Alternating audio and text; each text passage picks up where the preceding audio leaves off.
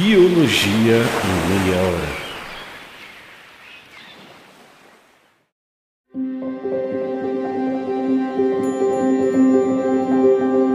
O melhor amigo do ser humano, o cão.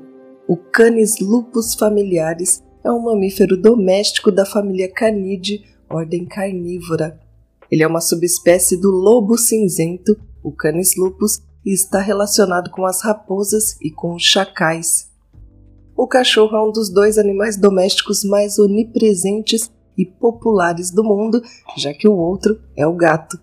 Por milhares de anos, os cães viveram com os humanos como companheiros de caça, protetores, objetos de desprezo ou de adoração e melhores amigos. Os cães foram a primeira espécie domesticada e o único animal conhecido a entrar em um relacionamento doméstico com as pessoas durante o Pleistoceno.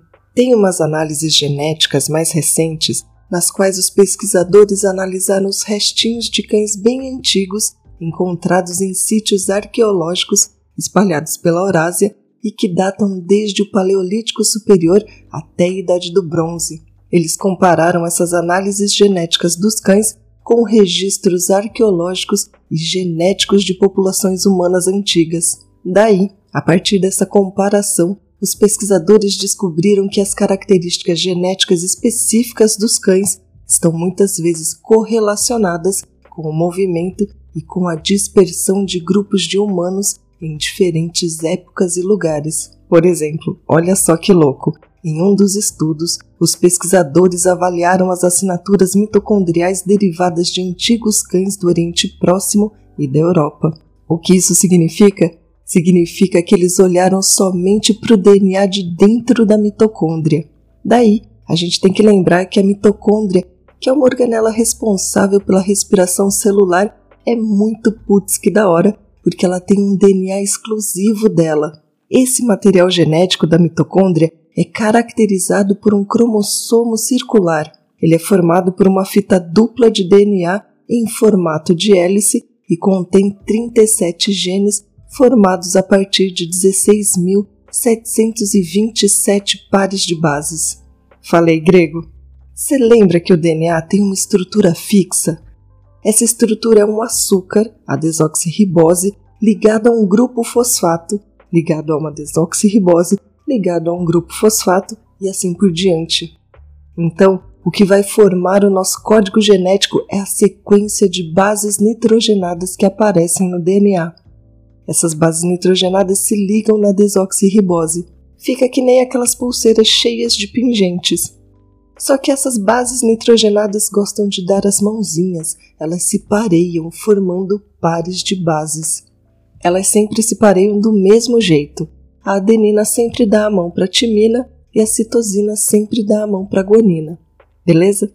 Então, os pesquisadores analisaram o DNA das mitocôndrias dos cãezinhos antigos do Oriente Próximo e da Europa. Mas por que eles olharam para esse DNA mitocondrial e não para o DNA do núcleo? Eles fizeram isso porque a taxa de mutação no DNA mitocondrial é pelo menos 10 vezes maior do que do DNA nuclear. Isso permite que existam polimorfismos, ou seja, várias versões de um gene, ou ainda melhor, vários alelos. Daí é mais fácil para a gente entender como esses organismos evoluíram, porque a gente consegue acompanhar essas várias mudanças genéticas. Esses polimorfismos são usados como marcadores para a gente fazer um rastreamento de ancestrais ou mesmo de fluxos migratórios. A outra coisa interessante é que as mitocôndrias e todo o DNA mitocondrial são herdadas por via materna. Durante a fertilização, as mitocôndrias presentes no zigoto são derivadas apenas do óvulo, já que as mitocôndrias do espermatozoide se degradam. Tá bom, até existem relatos de mitocôndrias paternas passando para os filhotinhos na família Canidae, no caso do cão guaxinim, mas isso é raro. Com isso, a gente consegue traçar linhagens maternas de cabo a rabo, conforme a disponibilidade de material para análise. Camila, meu amor, por que toda essa volta? Fala logo o que o povo descobriu. Eles descobriram uma série de alelos em lugares muito específicos daquele cromossomo mitocondrial com uma mutação em um único nucleotídeo, ou seja, só uma base nitrogenada foi modificada. Essa marcação foi muito boa para mostrar que esse grupo de cães, com um determinado grupinho de genes bem característico, chegou na Europa no período Neolítico ou período da Pedra Polida, junto com fazendeiros que vieram do Oriente Próximo, já que os cãezinhos que estavam na Europa antes do Neolítico não tinham essa característica em seus genes no DNA mitocondrial. Isso mostra como os cachorros provavelmente já faziam parte dos grupos humanos. Outras pesquisas mostram que os primeiros cães a chegarem na Nova Zelândia fizeram isso com os polinésios recém-chegados. Parece que os cães também se dispersaram junto com grupos humanos no Ártico norte-americano, onde cachorros carregando uma assinatura específica de DNA mitocondrial acompanharam grupos paleo-inuit quando eles se mudaram para a região há aproximadamente 5 mil anos. Depois, a chegada de grupos inuit mais recentes na mesma região há aproximadamente mil anos foi responsável pela introdução de uma população canina que carregava novas assinaturas de DNA mitocondrial. Essas correlações entre a dispersão de pessoas e linhagens específicas de cães podem ter começado até muito antes, talvez logo depois que os cães foram domesticados a partir de um ancestral do lobo cinzento na Eurásia. O que a gente não sabe exatamente é onde e quantas vezes esse processo ocorreu. Tem até uma pesquisa que sugere uma outra ocorrência do surgimento da domesticação. Eles relatam que a presença de cães nas Américas por pelo menos 10 mil anos é arqueologicamente bem documentada. Isso sugeriria que os cães acompanharam os primeiros grupos humanos que se mudaram do nordeste da Ásia através da Beríngia, que é o atual Estreito de Bering, para as Américas. Ou seja, os cães podem ter sido domesticados na Sibéria há cerca de 23 mil anos, possivelmente enquanto as pessoas e os lobos estavam isolados durante o clima severo do último máximo glacial. Esses cães, então, acompanharam as primeiras pessoas nas Américas e viajaram com elas, se dispersando rapidamente no continente a partir de aproximadamente 15 mil anos atrás. Mas esses não são os únicos estudos sobre a domesticação dos cães. De uma perspectiva genética, centenas de genomas mitocondriais e nucleares de canídeos antigos e modernos foram sequenciados.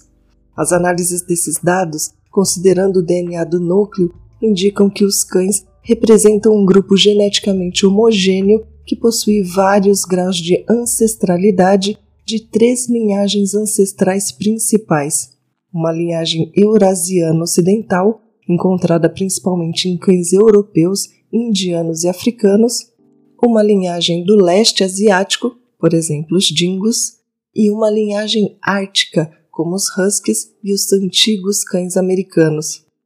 Agora se prepara, porque eu vou fazer um alt tab com duplo twist carpado. Eu vou fugir do tema, mas eu juro que depois eu volto. A gente está aqui, super falando da domesticação dos cães, mas você já parou para pensar o que domesticação significa? Geralmente, quando a gente pensa em domesticação de espécies, a gente considera que ela é um processo no qual os seres humanos criam, ao longo do tempo, uma relação de convivência e dependência mútua com certos animais ou plantas selvagens. Essa é uma relação que leva à adaptação dessas espécies para viverem próximas ou diretamente com os seres humanos. A domesticação seria então um processo longo que envolve mudanças tanto no comportamento e na aparência dos animais quanto em seus traços genéticos. As espécies domesticadas geralmente passam por seleção artificial, onde os seres humanos escolhem para reprodução indivíduos com características desejáveis, criando assim uma descendência com características mais úteis ou vantajosas para o uso humano. Mas agora eu vou rachar sua cabeça de vez. Você já pensou que nós também podemos ser domesticados? Essa noção de que os humanos são domesticados é bem anterior à noção de que os humanos evoluíram. Ou seja, bem antes da gente pensar na evolução das espécies, a gente já discutia a domesticação humana. E não se sinta ofendido. Esse é um termo que se refere a um processo de seleção contra comportamentos agressivos e a favor de características pró-socialidade para a gente conseguir viver juntinhos em sociedade. Desde a antiguidade, os estudiosos descreveram os humanos, em geral, ou em referência à sua própria cultura, como domesticados, o que geralmente se referia à sua civilidade. Isso seria como um distanciamento de um estado selvagem. Era comum que os escritores sobre o assunto estivessem repletos de juízos de valor, alguns considerando a superioridade de um estado domesticado, enquanto outros o descreviam como uma espécie em degeneração física e mental. Essa tradição de diferenciar as culturas humanas com base na medida em que foram domesticadas foi acompanhada de muitos textos que promoveu visões de hierarquias sociais na civilidade que mais tarde foram usadas como uma justificativa pseudocientífica para movimentos políticos racistas e eugenistas. Essas ideias estão mais para uma mancha na história intelectual das teorias da domesticação. É até bom a gente considerar os complexos significados sociais do conceito para a gente conseguir fugir de qualquer ambiguidade que possa existir quando a gente usa essa ideia para explicar os processos evolutivos humanos. Aqui a gente não vai para esse lado medonho. Aqui a gente vai comentar sobre como essa ideia da domesticação nos levou à construção de sociedades altamente complexas. Sabe que até o Darwin tentou fugir dessa discussão, vendo que esse era um terreno pantanoso demais. Ele foi quem primeiro discutiu criticamente a hipótese da autodomesticação a partir de uma perspectiva evolutiva, porque ela é perigosa mesmo. Embora ele admitisse que os humanos são semelhantes aos outros organismos domesticados por exibir certas características ele argumentou que o termo domesticação seria mal aplicado no caso da evolução humana. Dito isso, o estudo do Darwin sobre espécies domesticadas reconheceu o pacote de características que muitas espécies domesticadas de mamíferos compartilham, que inclui características morfológicas, como focinho mais curto, tamanho reduzido do coração, tamanho reduzido dos dentes, cauda curta encaracolada e orelhas caídas, e características fisiológicas, como ciclos reprodutivos alterados e geralmente mais numerosos, e a retenção de muitas características comportamentais juvenis. Décadas depois, em 1938, Franz Boas, um antropólogo alemão que morava nos Estados Unidos, observou que muitos desses traços também eram compartilhados por humanos e sugeriu que isso era por causa de pressões seletivas semelhantes como um ambiente mais protetor e uma dieta de alimentos processados e amaciados. E daí, só posso dizer uma coisa: que putz, que da hora! Será que é isso que tornou a gente tão diferente das outras espécies? A nossa própria domesticação? A gente tem um monte de traços notáveis, como uma cultura sofisticada, uma baita dinâmica social, com habilidades de comunicação complexas e o uso extensivo de ferramentas. Por mais que nenhuma dessas características seja exclusivamente humana, essa combinação parece ser uma coisa só nossa. Os pesquisadores há muito tempo tentam explicar o porquê disso. Porque os humanos, mas não outros animais, desenvolveram essa combinação de características complexas. Responder essa pergunta é um esforço importante da ciência moderna e pode ajudar a gente a entender não apenas sobre o nosso fenótipo cognitivo, e comportamental distinto, mas também sobre as pressões evolutivas que deram origem a esses traços complexos. Foi a partir dessas ideias que surgiu a hipótese da autodomesticação. Ela sugere que a distinção dos seres humanos é, em grande parte, o resultado de um processo evolutivo semelhante ao da domesticação de animais não humanos. De acordo com essa hipótese, a evolução humana no Paleolítico Médio e Tardio foi caracterizada por pressões seletivas para que a gente tivesse parceiros menos agressivos em relações sexuais ou outras relações sociais. Isso resultou em indivíduos mais pró-sociais que eram mais propensos a interagir com outros, não apenas com seus parentes, mas também com estranhos, dando origem a contatos crescentes e uma estrutura comunitária complexa. A gente foi além. Essas características sociais propiciaram o ensino, o aprendizado e a experimentação de uma forma mais sofisticada, ou seja, essas propriedades podem ter permitido a evolução cultural de muitos traços humanos distintos e, principalmente, o surgimento de nossas complexas habilidades linguísticas. Aí, a gente tem que pensar que enquanto a domesticação animal é direta e intencionalmente guiada por humanos por meio de seleção artificial para deixá-los mais mansos e menos agressivos, principalmente com a gente, sugere-se que a autodomesticação humana tenha sido um processo orgânico, provavelmente desencadeado por mudanças externas em nosso ambiente, bem como por pressões internas e não direcionadas que favoreceram o comportamento pró-social da espécie em detrimento da agressão. Dos muitos fatores que foram sugeridos para desencadear essa seleção para comportamentos menos agressivos em humanos, as duas mais relevantes são a necessidade de se locomover e compartilhar recursos com outros e as condições ambientais adversas durante a última glaciação que aumentaram a necessidade de troca e compartilhamento de recursos entre grupos. Nos dois casos, a seleção para que houvesse uma maior tolerância intergrupal com indivíduos menos agressivos teria beneficiado a sobrevivência de toda a população e, consequentemente, pode ter desencadeado o processo de autodomesticação em humanos. Mas será que a autodomesticação só aconteceu com a gente mesmo?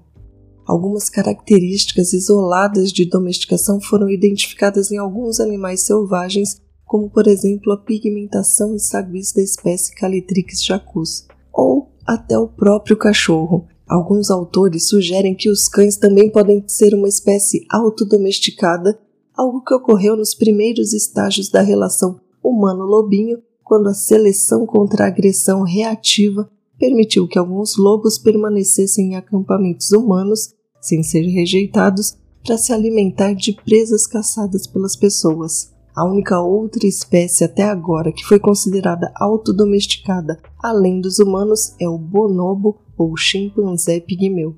Os bonobos mostram níveis mais baixos de agressão reativa em comparação com os chimpanzés e exibem características morfológicas, fisiológicas, comportamentais e fisiológicas que são normalmente encontradas em animais domesticados. Nos bonobos, o processo de autodomesticação pode ter sido desencadeado por um relaxamento na competição alimentar ou como resultado de mudanças na dinâmica social associadas a efeitos fundadores. Ou seja, às vezes os indivíduos se mudam para novos ambientes disponíveis e iniciam uma nova população composta por alguns poucos membros da população original, representando apenas uma pequena fração da variabilidade genética presente na população original. Como resultado desse processo, a nova população pode exibir características genéticas e traços particulares que não são representativos da diversidade genética total da espécie original.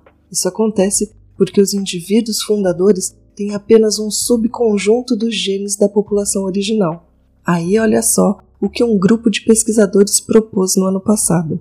Eles publicaram um artigo na PNAS sugerindo que o elefante poderia ser um modelo animal ideal para o estudo da autodomesticação.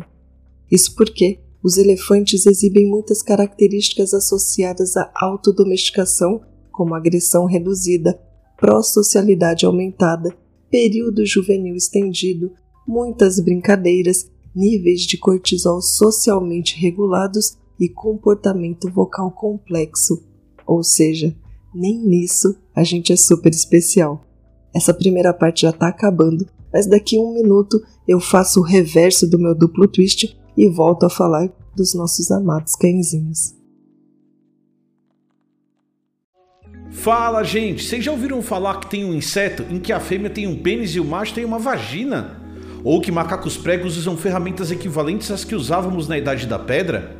Ou ainda que tem peixes que se comunicam pelos puns? Essas e outras descobertas você encontra no Blablalogia, um projeto que traz conteúdos nos mais diferentes formatos para falar de ciência e educação de um jeitinho para todo mundo entender. Segue a gente lá no YouTube, Instagram e TikTok. Abraços! Os cães desempenharam um papel essencial na história da civilização humana. Eles eram importantes nas sociedades de caçadores-coletores como aliados de caça e guarda-costas contra predadores. Quando o gado foi domesticado, há cerca de 7 mil a 9 mil anos, os cães serviram como pastores e guardiões de ovelhas, cabras e gado em geral. No Antigo Egito, o povo acreditava que os cães possuíam características divinas. Eles eram mimados por seus servos, enfeitados com colares cravejados de joias e alimentados com a mais seleta dieta. Ainda bem que isso era só no Egito Antigo e eu nem tô olhando para a bolacha, que é uma cachorrinha aqui da nossa casa, deitada na sua caminha fofinha após a sua rotina de brincadeiras com bolinhas de tênis. Um ser alimentado com ração premium e que tem uma, veja só o termo que eu vou usar, uma groomer para tratar o pelinho dela. Voltando ao Antigo Egito, apenas a realeza tinha permissão para possuir cães de raça pura e após a morte de um governante, seu cão favorito era frequentemente enterrado com ele para protegê-lo de danos na vida após a morte. Gente, por favor, se eu morrer antes, não precisa fazer isso com a bolacha. Alguém, por favor, cuida dela por mim. Mas sabe que foram encontradas em paredes, túmulos e pergaminhos em toda a Europa, Oriente Médio e América do Norte ilustrações de cães que datam da Idade do Bronze. Então, nesses documentos, os cães são geralmente retratados caçando com seus amiguinhos humanos ou, que se costuma ver também, são algumas estátuas de cães guardando as entradas das criptas funerárias. Em muitos casos, esses cães se assemelham claramente aos caninos modernos. Essas relíquias são testemunhos da importância que os humanos deram ao cão ao longo dos tempos. Uma vez que ficou evidente que os cães eram mais rápidos e fortes e podiam ver e ouvir melhor do que os humanos, os espécimes exibindo essas qualidades foram cruzados para aprimorar esses atributos. Cães de caça velozes eram normalmente reverenciados por nobres no Oriente Médio, enquanto na Europa, cães poderosos como o mastim foram desenvolvidos para proteger os lares e os viajantes. À medida que a sociedade mudou e a agricultura, além da caça, se tornou um meio de sustentar a vida, outras raças de cães foram desenvolvidas. Os cães de pastoreio e de guarda eram importantes para os agricultores para protegerem seus rebanhos e plantações. Ao mesmo tempo, as raças pequenas viraram objeto de desejo como brinquedos e companheiros de famílias nobres. O pequinês na China e raças frágeis como o Chihuahua foram criadas para servirem como cães de colo. As raças Terrier foram desenvolvidas principalmente na Inglaterra para livrar os celeiros e os castelos de roedores. Aquelas raças de apontar e recuperar foram selecionadas para tarefas especiais relacionadas a ajudar o caçador a encontrar e capturar presas. Muitas raças são extremamente antigas, enquanto outras foram desenvolvidas mais recentemente, em 1800. Ou seja, as espécies que vemos hoje, por mais incrível que pareça, são frutos da evolução de linhagens ancestrais do lobo cinzento. É por isso que a gente diz que a evolução não tem como objetivo melhorar uma espécie, ela só é um processo natural de modificação das populações. Resumidamente, a história do cão doméstico é mais ou menos assim. Era uma vez um grupo de lobos cinzentos. Os lobos cinzentos, ancestrais dos cães, são animais sociais que vivem em grupos complexos e têm comportamentos que permitem que eles caçem em matilha. Em algumas regiões, lobos menores, temerosos e mais tolerantes à presença humana começaram a frequentar os acampamentos humanos em busca de restos de alimentos e outros recursos. Os lobos, mais amigáveis e menos agressivos em relação aos humanos, encontraram uma fonte de alimento mais fácil nos resíduos deixados pelos humanos. Esse comportamento permitiu que esses lobos tivessem uma maior probabilidade de sobrevivência e reprodução, o que levou à seleção natural de traços mais amigáveis em relação aos humanos. Ao longo do tempo, os humanos perceberam que esses lobos mais amigáveis poderiam ser úteis em várias tarefas, como caça, pastoreio, guarda e companhia. Eles começaram a selecionar intencionalmente os lobos com traços desejáveis para a reprodução criando assim uma descendência com características mais adequadas às suas necessidades. Essa seleção artificial impulsionou o processo de domesticação, resultando em cães com comportamentos e características distintas dos lobos cinzentos selvagens. À medida que os cães foram se espalhando por diferentes regiões do mundo, houve diversificação em suas características e eles se adaptaram em ambientes variados e necessidades humanas específicas. Isso levou à formação de diversas raças de cães ao longo do tempo, cada uma com as suas próprias características e habilidades únicas. Então, hoje, a gente tem cães que podem ocorrer em uma ampla variedade de formas e tamanhos. É até meio complicado imaginar que um dog alemão bem grandão e um poodle daqueles pequenininhos sejam da mesma espécie, mas são. Em termos de espécie, são geneticamente idênticos, com seus 78 cromossomos e com as mesmas características anatômicas. Estima-se que existam entre 700 a 900 milhões de cães domésticos pelo mundo, sendo que 75% são classificados como livres. Com mais de 55 milhões de cães, o Brasil está entre os cinco primeiros em números absolutos e per capita. Além de serem bons companheiros, servindo muitas vezes como guias eles também são bons pastores, excelentes policiais e cada vez mais têm impressionado no campo medicinal. E aí, agora eu queria falar um pouquinho sobre algo que me impressiona demais: os cães farejadores ou os cães de detecção. Parece que esses carinhas são importantes desde os tempos medievais e foram retratados usando armaduras ao lado de cavaleiros. Tem até o familiar uivo do cão de caça enquanto rastreia criminosos ou pessoas desaparecidas.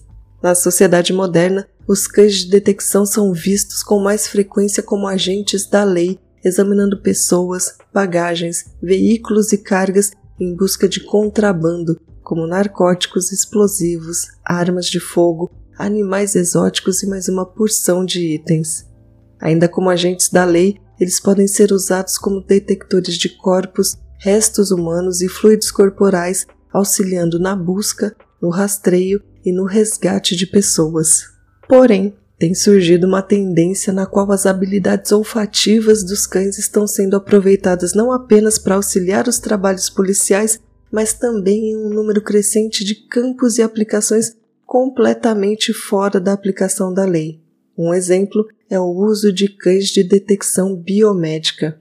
O primeiro caso relatado ocorreu em 1989. Olha só, dois dermatologistas escreveram uma carta para o editor da revista Lancet, uma das mais conceituadas no campo da pesquisa médica, que resolveu publicar o relato deles. Na carta, eles contam o seguinte: Uma mulher de 44 anos foi encaminhada para nossa clínica com uma lesão pigmentada na coxa esquerda. Essa lesão foi excisada e o exame histológico confirmou se tratar de um melanoma maligno. Era uma lesão disseminada superficialmente com um pequeno componente nodular e a espessura do tumor era de 1,86 milímetros. A paciente percebeu a lesão pela primeira vez porque seu cachorro, um cruzamento entre um Border Collie e um Doberman, a cheirava constantemente. O cachorro, uma fêmea, não mostrava interesse nas outras pintas no corpo da paciente, mas frequentemente passava vários minutos por dia farejando atentamente a lesão, mesmo através das calças da paciente. Como consequência, a paciente tornou-se cada vez mais desconfiada. Esse ritual continuou por vários meses e culminou na tentativa do cachorro de morder a lesão quando a paciente usava shorts. Isso levou a paciente a procurar mais orientação médica. Este cão pode ter salvado a vida de sua dona, levando-a a procurar tratamento quando a lesão ainda estava em um estágio inicial e curável.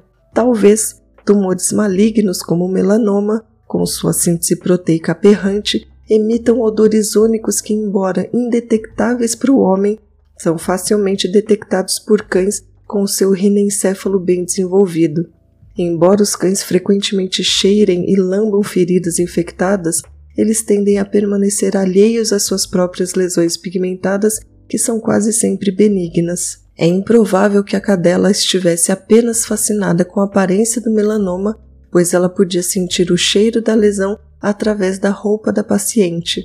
Ainda não procedemos um teste de cães farejadores em nossa clínica de melanoma, mas vale a pena considerar o uso adjuvante de animais com modalidades sensoriais altamente desenvolvidas no diagnóstico de câncer e é infinitamente melhor do que usar cães para estudar a carcinogênese do tabaco. A partir desse relato, a capacidade dos cães de farejar doenças aumentou de anedótica a uma disciplina científica por direito.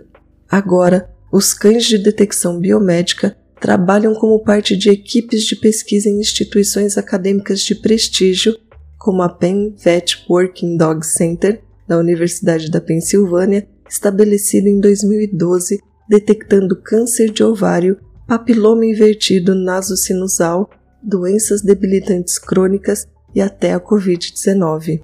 Existe um corpo de literatura estabelecido, ou seja, um montão de artigos científicos que demonstram a eficácia dos cães e a sua capacidade de detectar as assinaturas de compostos orgânicos voláteis associados a doenças incluindo a bactéria Clostridium difficile, associada à colite, quando eles farejam cocô, os cânceres de pulmão e de mama na respiração das pessoas, bactérias que causam infecções do trato urinário em amostras de urina, infecção parasitária por Plasmodium falciparum, que causa malária cheirando as roupas usadas dos pacientes, câncer de próstata na urina, câncer de ovário no sangue diabetes tipo 1 e a doença de Parkinson no sebinho da pele.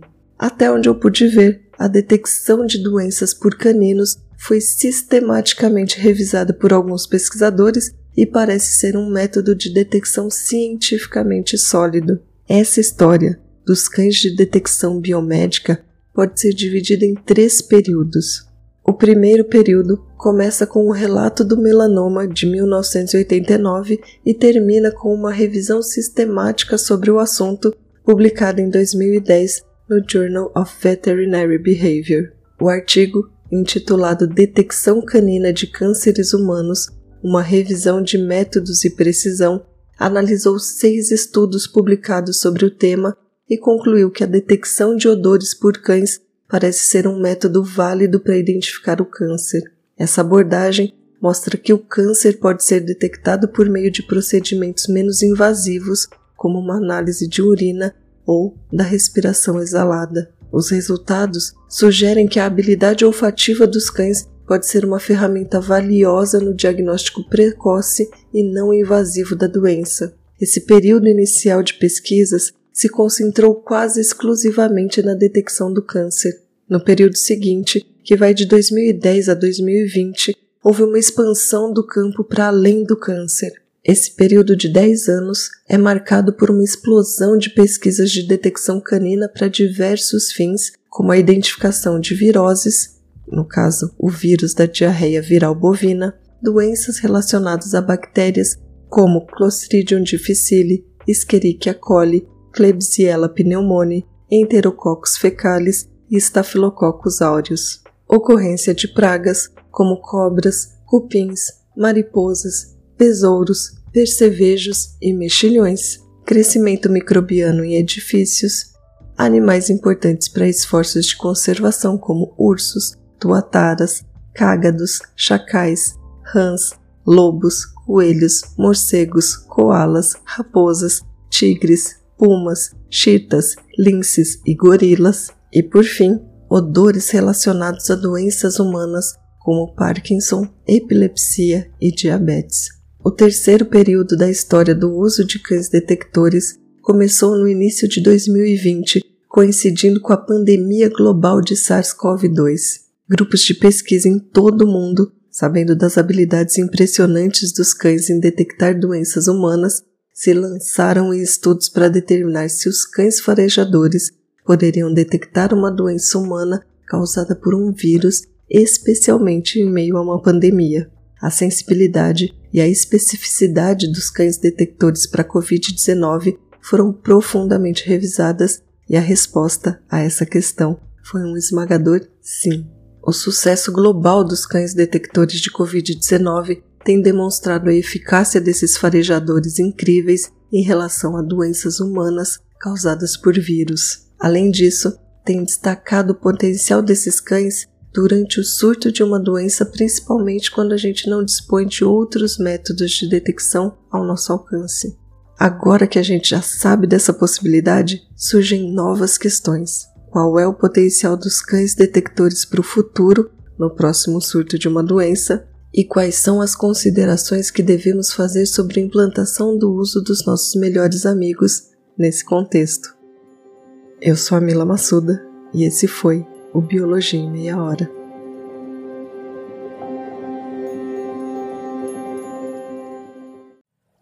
Editado por Mil Media Lab.